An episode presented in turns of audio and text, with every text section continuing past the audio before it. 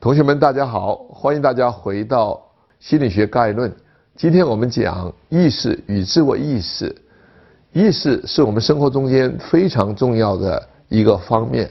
我们每天都要想一想，我们在什么地方，我们在干什么，我们为什么要做这样的事情，甚至我们还要想一想，我们是谁，我们从哪来，我们到哪去。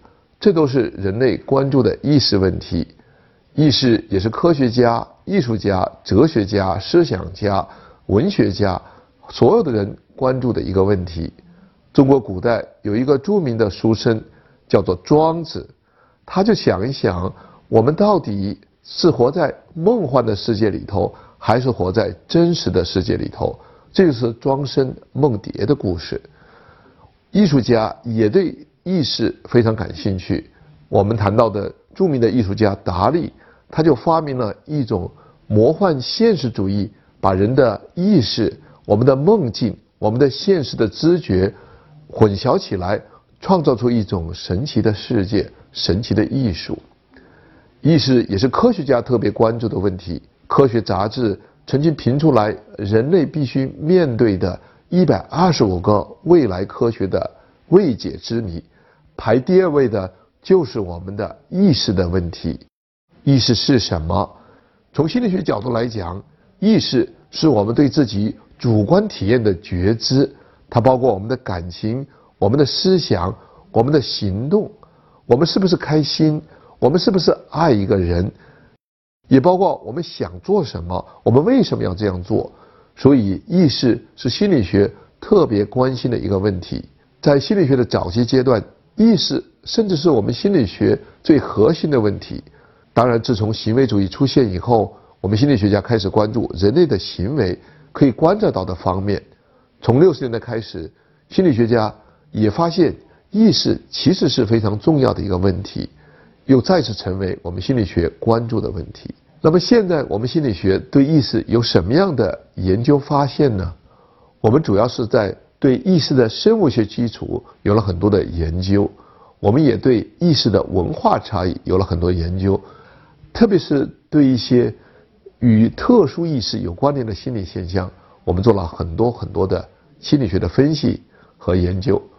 意识心理学一个很重要的问题就是关于意识与身体的关系的问题。意识来自于我们自己的主观体验，那么这个主体和客体之间又有什么样的联系？哲学家笛卡尔说：“我思故我在”，讲的就是我们的意识一定要借助我们自己的身体来进行。心理学家巴塞尔最近发现，人类的意识它不光是存在于我们的大脑皮质之中，其实也存在于我们的身体之中，这就叫做具身的认知。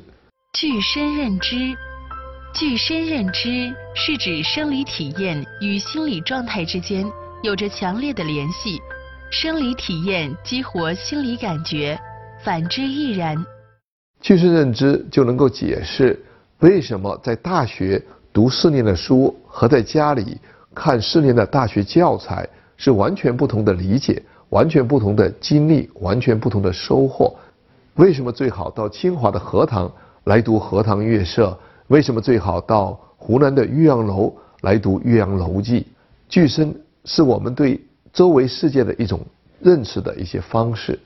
有心理学家做了很多有趣的研究，发现人类的概念其实也和我们的行动紧密相连。有一个研究，他就发现，当我们点头的时候，其实我们容易相信这个概念的意义；当我们摇头的时候，我们往往容易怀疑这些概念的意义。社会概念其实也能够产生具身的意识。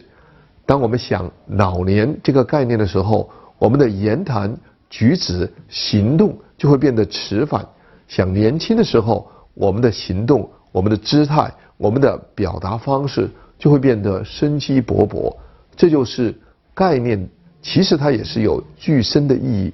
具身的反应，具身的体现，正是因为有这样的具身的体验，我们就发现启动某一种概念，能够引发我们人类相对应的身体的反应、身体的行为。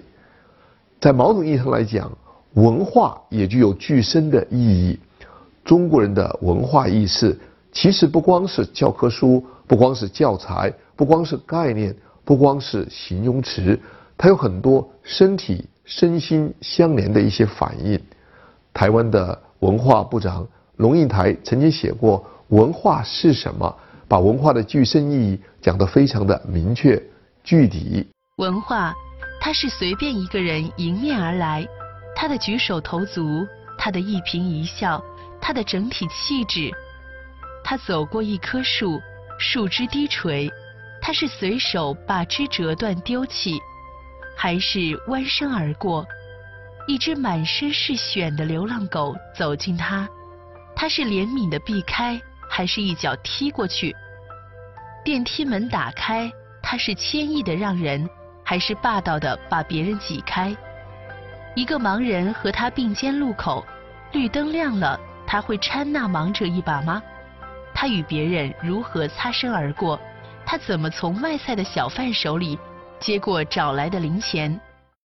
文化的具身意义也反映在文化资本的存在形式上。法国社会学家皮耶布多尔就提出来，人类的资本其实有三种表现形式。大家熟悉的是社会资本和经济资本。社会资本由你的社会地位和社会关系来决定，经济资本由你的资源的掌控来决定。但是人还有第三种资本。这就是文化资本，它是由我们的教养、由我们的谈吐、举止、音容笑貌所决定。文化资本，文化资本指的是人通过教育与学习形成的身体、精神和行动三位一体的知识、教养、人际关系、气质等表现。